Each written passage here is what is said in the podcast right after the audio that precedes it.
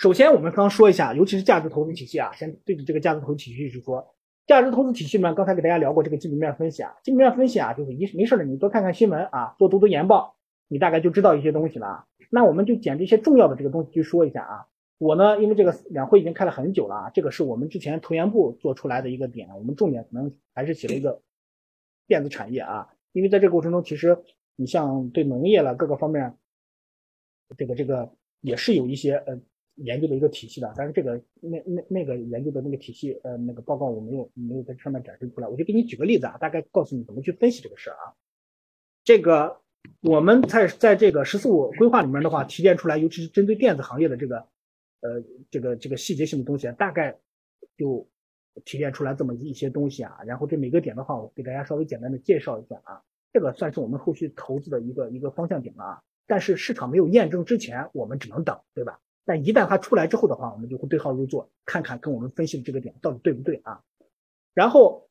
电子呃产业这块的话，目前主要还是针对就是两个方向，一个是发展，一个是安全啊，发展和安全。因为我们这个自从出了华为包括中兴的这个事件之后的话，其实咱国家在这一块的话，这个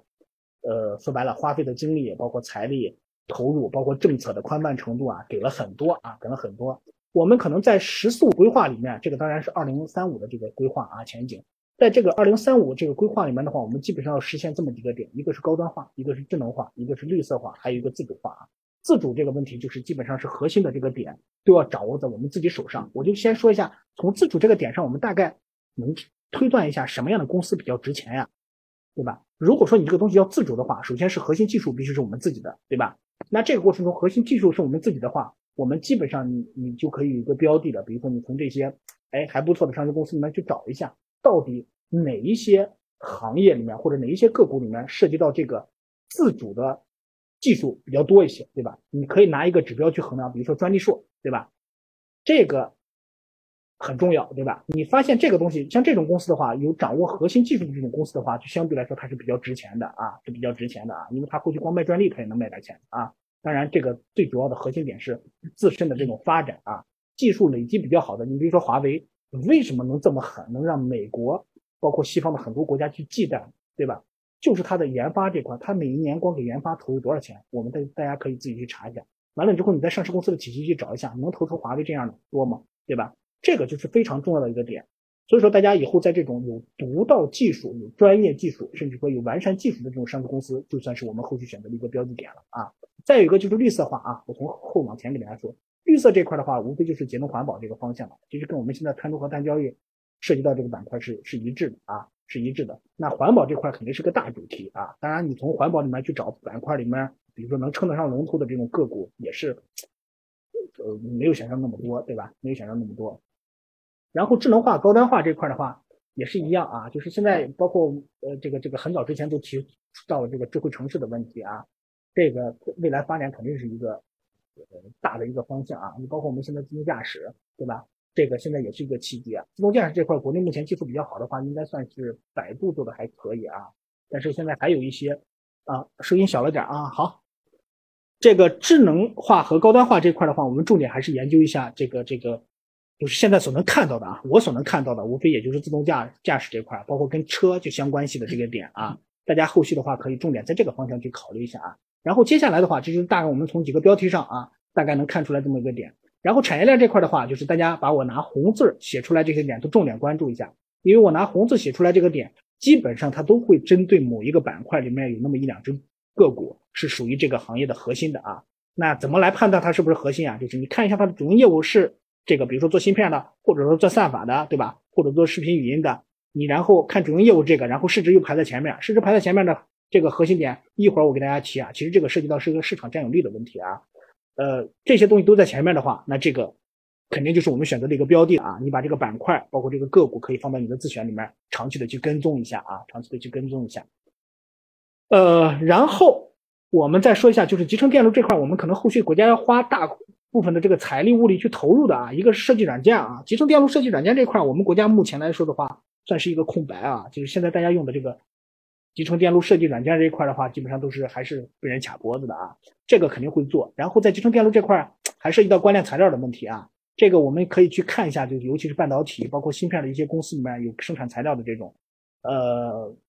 这个公司标的也不多啊，也不标标的也不够多啊。包括先进工艺、先进存储，还有这个新型半导体材料的这些问题啊，大家都可以围绕这些产业链去重点关注一下啊，重点关关注一下。这个大概就是分析的一些思路啊，就是你把那个时速规划整个从头到尾看一遍，这里面它涉及到某一些行业上的东西，你觉得这个行业的东西对国家来说，目前来说就算是我们的一个难点，然后政策又指向了往这个方方向，打算给予更多的政策，还有投入更多的资金这一块的话，对于我们来说就是一个。比较好的关注点啊，你先做的是关注，不是说现在这个方向定下来我们就投，我们投不投得看市场有没有反应啊，得看市场有没有反应，这个东西很重要啊，就是提前布局这事儿，作为